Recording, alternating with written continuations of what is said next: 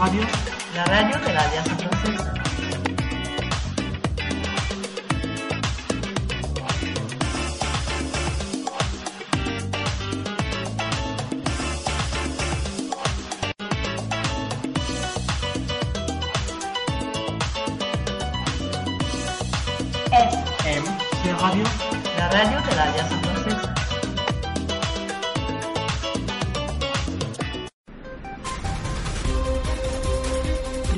Salud.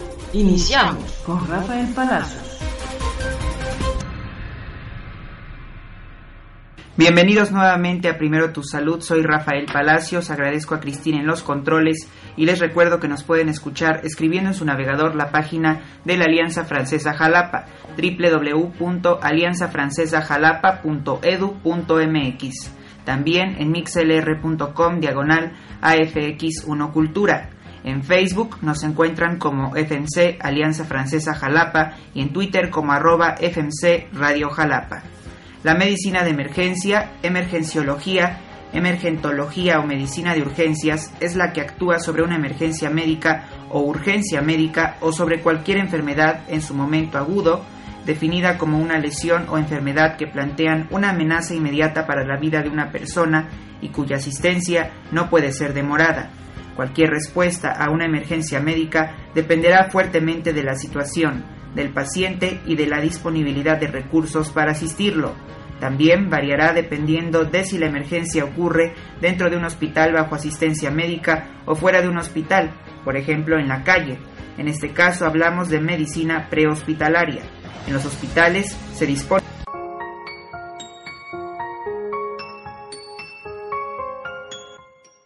Para emergencias extrahospitalarias, un componente clave es convocar a los servicios de la medicina prehospitalaria, generalmente una ambulancia que puede ser terrestre, aérea o naval, pidiendo ayuda llamando al número de teléfono de emergencias apropiado y acorde con cada país y región. Los operadores de emergencias funcionan generalmente a través de un protocolo de preguntas para determinar si se le puede realizar un tratamiento extrahospitalario o evaluar si es necesario enviar un determinado recurso médico en su ayuda. No es lo mismo un consultorio que un hospital. Mucha gente confunde eso. Aquellas personas entrenadas para realizar primeros auxilios pueden actuar dentro de los límites de sus conocimientos mientras esperan el siguiente nivel de asistencia. Las personas que no pueden realizar los primeros auxilios también pueden ayudar permaneciendo tranquilos y estando con la persona accidentada o enferma. Una queja común del personal del servicio de emergencias es la propensión de la gente de acumularse apretujadamente alrededor de la víctima y del escenario del accidente, cosa que por lo general no ayuda, estresa al paciente y lo perjudica, y obstruye el funcionamiento fluido de los servicios de emergencia. Los principios de la cadena de la vida se aplican en las emergencias médicas en que el paciente tiene ausencia de respiración y latidos del corazón. Esto implica las cuatro etapas de acceso temprano, RCP temprano, desfibrilación temprana y soporte vital avanzado temprano. La movilización y evacuación de una víctima requiere conocimientos y habilidades especiales y a menos que la situación sea particularmente peligrosa y sea probable que el paciente sufra más daños, debe dejarse en manos de profesionales de la emergencia médica, así como del servicio de bomberos.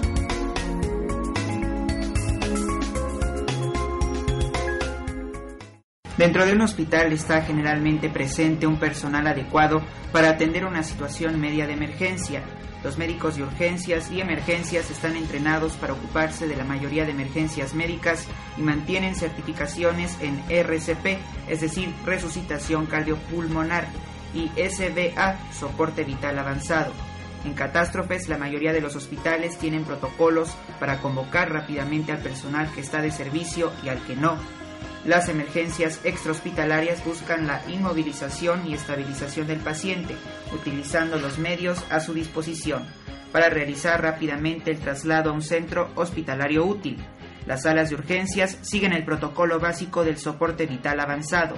Con independencia de la naturaleza de la emergencia, se requieren mantener las constantes vitales, respiración y pulso.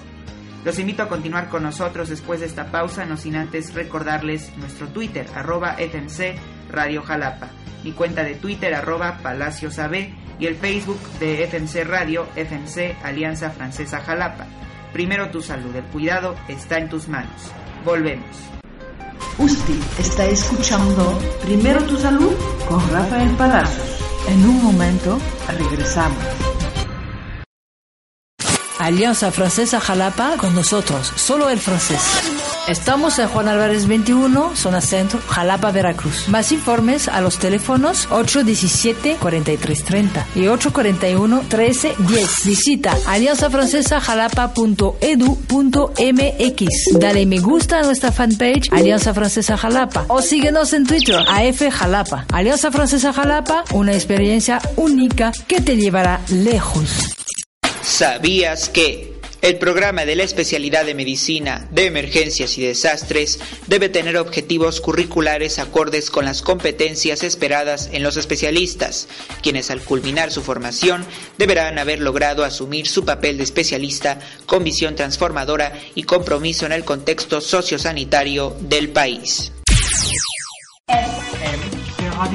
La radio de la.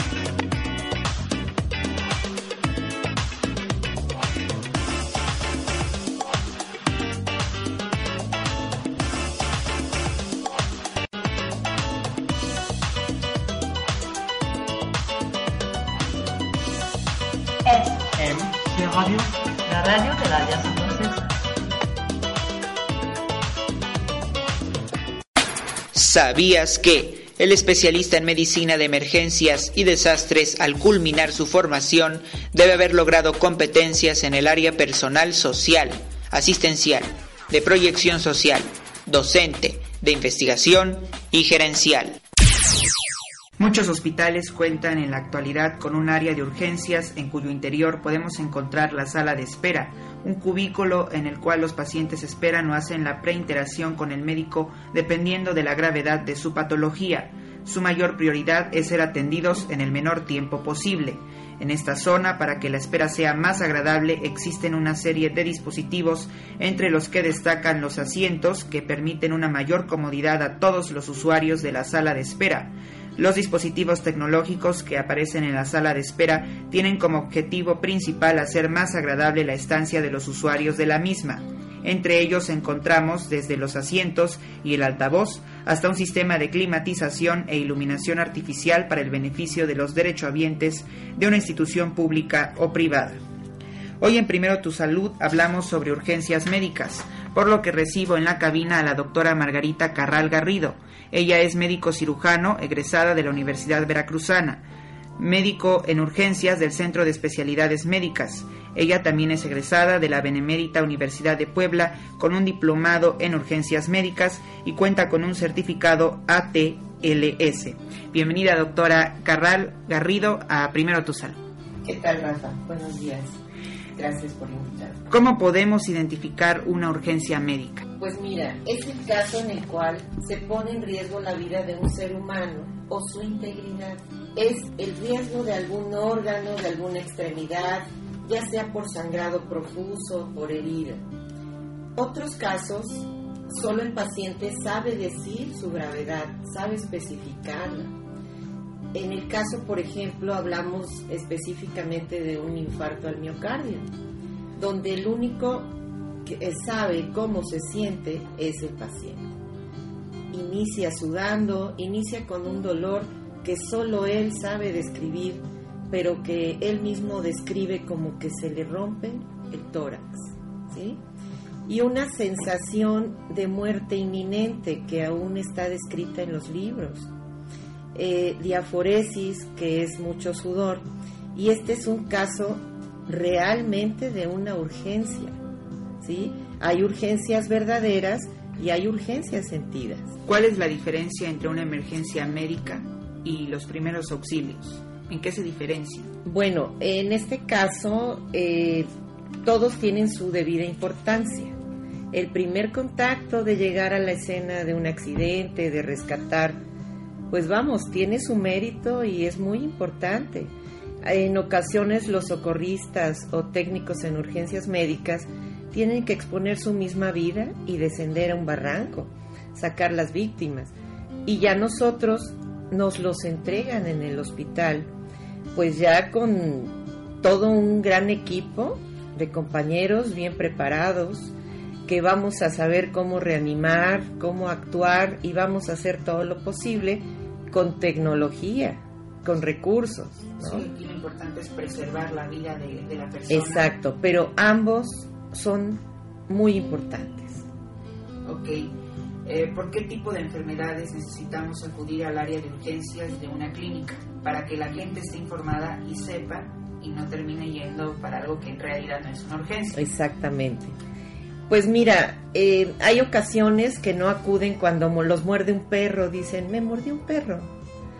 Pero es tan importante iniciar desde allí.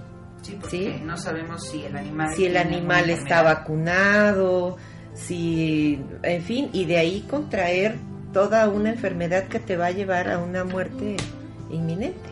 Por supuesto. desde una mordedura de perro hasta heridas profundas, sangrados profusos que pueden poner en riesgo a tu vida y causarte un choque hipovolémico, ¿sí? fracturas, deformidades que luego decimos, tengo la- el brazo un poco torcido, me duele. Pues no, tienen zafado el hombro, ¿no? Tienen Claro. luxado su hombro. Y solo los rayos X, los recursos médicos nos van a poder ayudar a, a resolverlo. Sí, hay gente que incluso se cae, por ejemplo, y tiene, se lastima o se rompe un hueso en el brazo, en la pierna, y pues no siente, eh, no sienten esa necesidad de ir a urgencias, ¿no? Pero al final, cuando van, en muchos casos, pues tienen que utilizar al final yeso u otras. Exacto, y quizá ya no sea operable. Una caída, golpes que impidan caminar, esa es la clave. Un golpe que te impida caminar tiene que ser trasladado a un hospital. Cefaleas, que es un dolor de cabeza fuerte, con zumbido de oídos, con zumbido de oídos, eh, puede tratarse de una hipertensión, ¿sí? No sentir solamente eso y ser grave. Una amputación traumática de manos, de brazos, eh, y sobre todo ahí hago hincapié. Si ven a alguien que se amputa un dedo, trasladen el dedo en una bolsa de plástico sin enjuagar si ustedes quieren.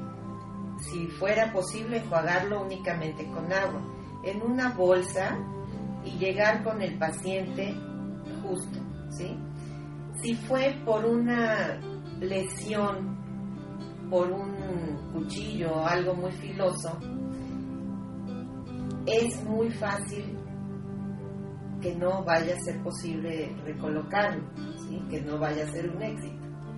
Sin embargo, hay ocasiones que salen exitosas recolocaciones de dedos, brazos, de manos. Sí, aquí esto es lo, lo más importante que se El puede hacer. traslado es, eso pueden ayudar, el público en general, trasladar la extremidad amputada junto con el paciente. También he escuchado que en hielo, En hielo no, en hielo no, se Ah. causa vasoconstricción y ya no se puede recolocar.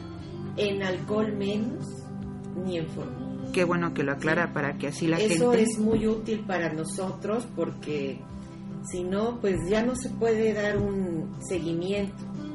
Sí, muy bueno que lo aclare porque pues las personas que nos escuchan así, si tienen una emergencia de este tipo, que pierden un dedo este, con una cortada o algo de- por el estilo, pues puedan acudir al hospital y sepan cómo eh, cuidar esa extremidad Claro. para evitar problemas mayores. Sí, quemaduras, traumatismos craneoencefálicos severos moderados eh, y cianosis. En fin, hay un número que se nos olvidan de diagnósticos. Pero ante la duda, acudan y nosotros haremos la selección pertinente. Los golpes en la cabeza también pueden ser muy peligrosos. Sí, que es el traumatismo craneoencefálico al que me refería, desde el fase leve, moderado o severo. Sí, entonces también hay que tener mucho cuidado. en Claro ese que sí. Claro que Eh, sí.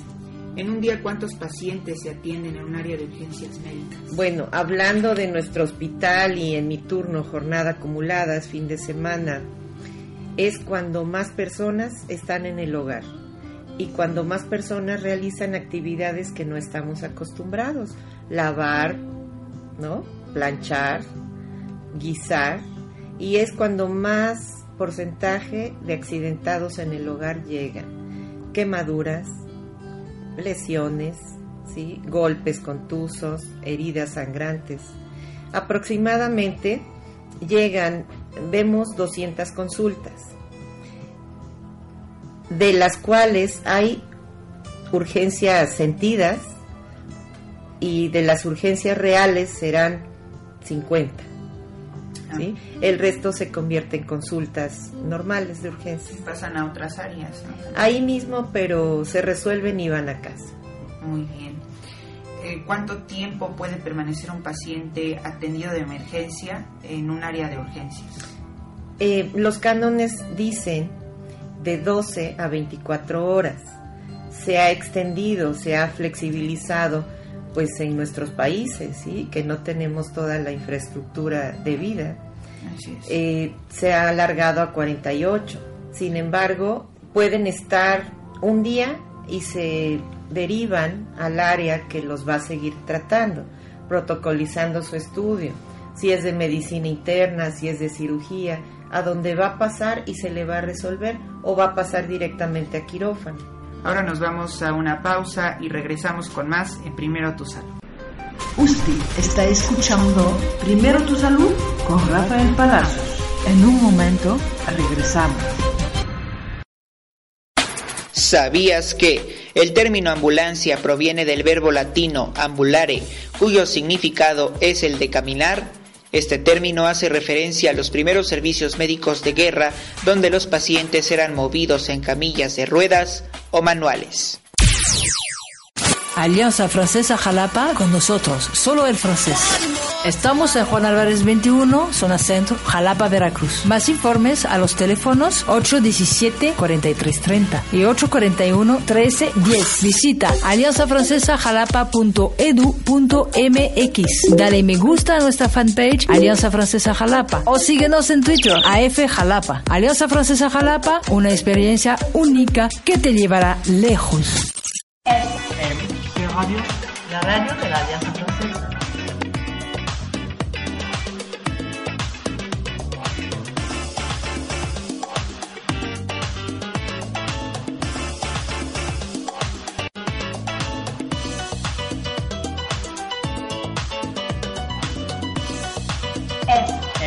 ¿Qué radio? La radio de la Alianza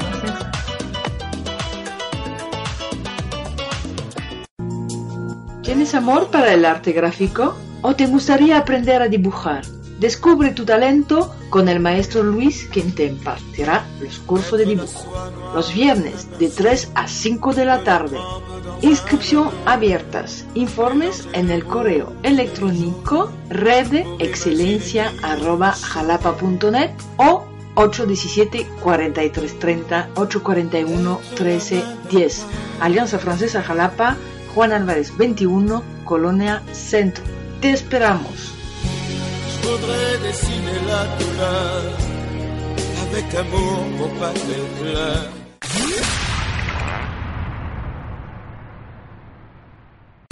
¿Sabías que la atención primaria es el mecanismo mediante el cual los países y las áreas proveen mejor salud a las poblaciones y las personas con mayor equidad en salud en los subgrupos poblacionales y con menores costos? El objetivo central es organizar los sistemas sanitarios en torno a un sistema fuerte centrado en el paciente, es decir, la atención primaria. Gracias por continuar con nosotros. Estamos platicando con la doctora Margarita Carral Garrido. Ella es médico cirujano de la UV. Doctora, ¿cuál es la función de las ambulancias dentro de las urgencias médicas? Eh, bien, Rafa, pues el traslado no solo cómodo del paciente, de las víctimas, además de un apoyo con oxígeno, atención por socorristas, técnicos en urgencias médicas, donde le van a brindar pues los líquidos, van a dejar una vena permeable, que nos ayuda mucho ya la llegada de un hospital. Eh, usar monitores, usar el oxímetro, vendajes para cohibir sangrados, inmovilizar extremidades, inmovilizar sus, eh, su columna cervical y pues una buena elección de hospital, siempre el más cercano, el que pueda continuar el manejo perfectamente. Eh, con los debidos conocimientos de los que van en las ambulancias porque el movilizar a un paciente herido no es cualquier cosa.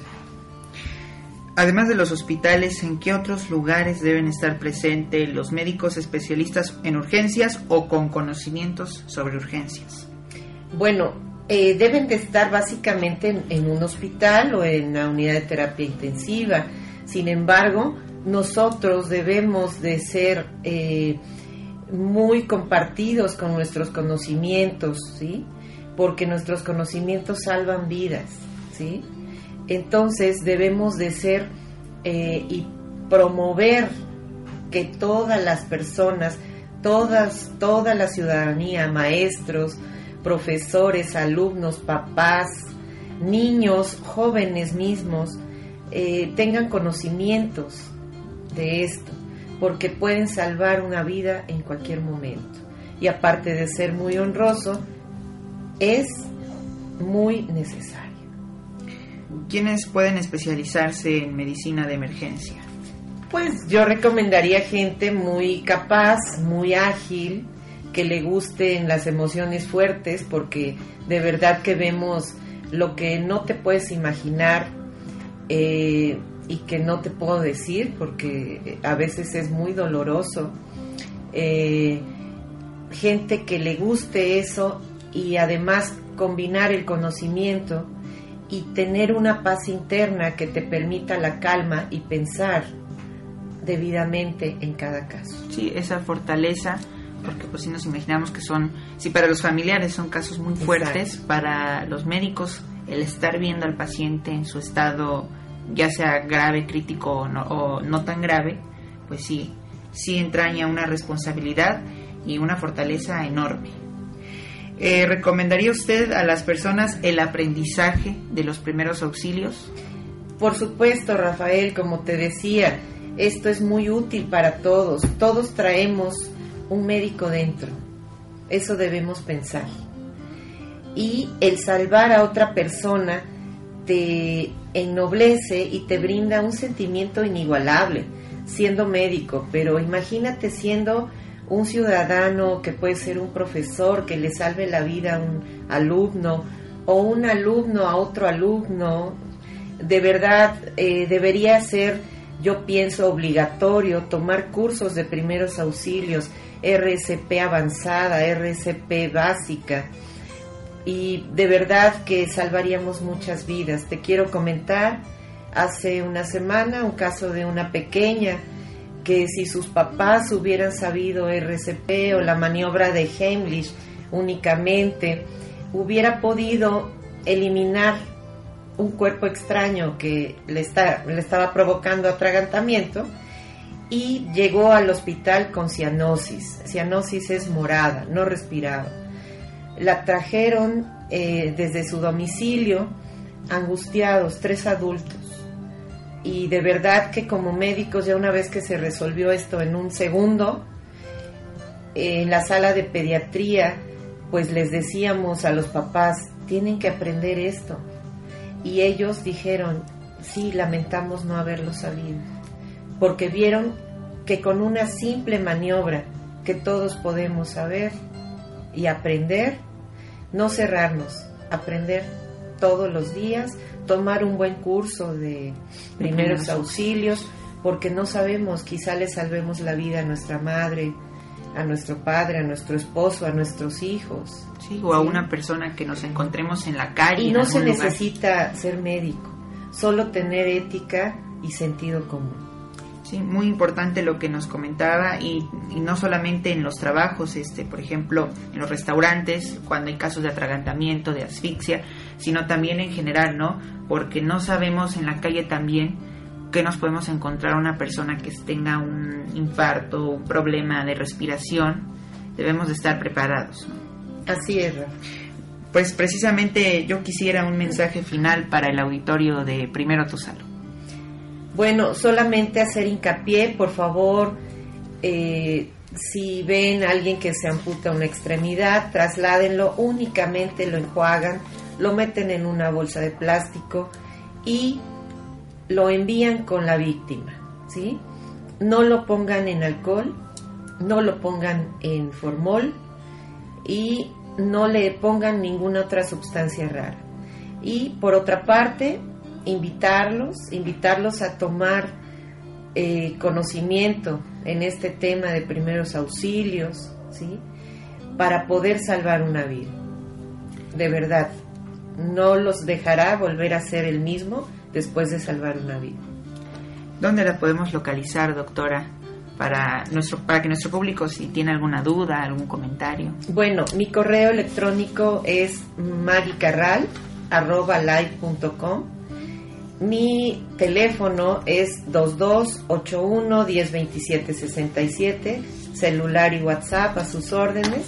Y los sábados y domingos, 12 horas en el Centro de Especialidades Médicas que cumple 25 años, estamos muy contentos por eso y también de luto, este, les agradezco. Pues en primer lugar muchísimas felicidades y los acompañamos en este sentir y les le agradecemos su presencia en Primero Tu Salud. Gracias. Hoy en Primero Tu Salud hacemos un reconocimiento a la labor de los médicos, paramédicos y enfermeras que laboran en las áreas de urgencia de nuestros hospitales. Sin su apoyo, esfuerzo y dedicación, los primeros auxilios y la medicina de emergencia no serían los mismos.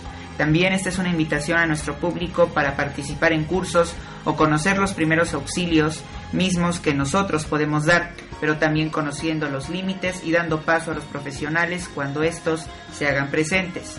Soy Rafael Palacios, los invito a seguirme en Twitter, arroba palaciosab. Síganos en nuestra página www.alianzafrancesajalapa.edu.mx. En las redes sociales, en Facebook nos encuentran como FMC Alianza Francesa Jalapa y en Twitter como arroba FMC Radio Jalapa. Recuerda también escuchar nuestros programas de esta temporada vía iVoox. Con este décimo programa titulado Urgencias Médicas, Primero Tu Salud, concluye su primera temporada, la temporada 2014. Agradezco su sintonía porque sin su aceptación cada jueves en FMC Radio, este proyecto cuyo objetivo es difundir y promover la cultura sanitaria no sería posible. Agradezco nuevamente a la Alianza Francesa Jalapa y a Cristín Torres por esta oportunidad. Finalmente, quienes integramos este programa les deseamos una feliz Navidad y un próspero año 2015. Primero tu salud. El cuidado está en tus manos. Hasta la próxima. Y antes de irnos, hoy sí voy a hablar y voy a agradecer mucho a mi conductor Rafael Palacio. Por eso mismo hoy le llevé su reconocimiento como locutor oficial de Primero Tu Salud. Muchas gracias. Gracias a ti. Y quiero agradecer en más el doctor Antonio que nos proporcionó todos los médicos que nos acompañó en la serie Gracias, de doctor. los 10 programas. Gracias, gracias a Así que gracias por su ayuda y el apoyo que nos dio, que fue inmenso. Muchas gracias. Gracias. Gracias. Gracias, doctora. Gracias, Gracias doctora, por Hoy invitarnos. Hasta pronto. Hasta Hasta pronto. pronto. Alianza Francesa Jalapa con nosotros, solo el francés. Estamos en Juan Álvarez 21, zona centro, Jalapa, Veracruz. Más informes a los teléfonos 817-4330 y 841-1310. Visita alianzafrancesajalapa.edu.mx. Dale me gusta a nuestra fanpage Alianza Francesa Jalapa o síguenos en Twitter AF Jalapa. Alianza Francesa Jalapa, una experiencia única que te llevará lejos. Nuevos grupos para principiantes, jóvenes y adultos. Cursos regulares, intensivo y sabatino. Nunca es demasiado tarde para llegar lejos. Nuevos grupos de sensibilización para niños de 4 a 6 años. Nunca es demasiado temprano para adelantarse. Informes Juan Álvarez 21, Colonia Centro, 817-4330. La radio de la Alianza.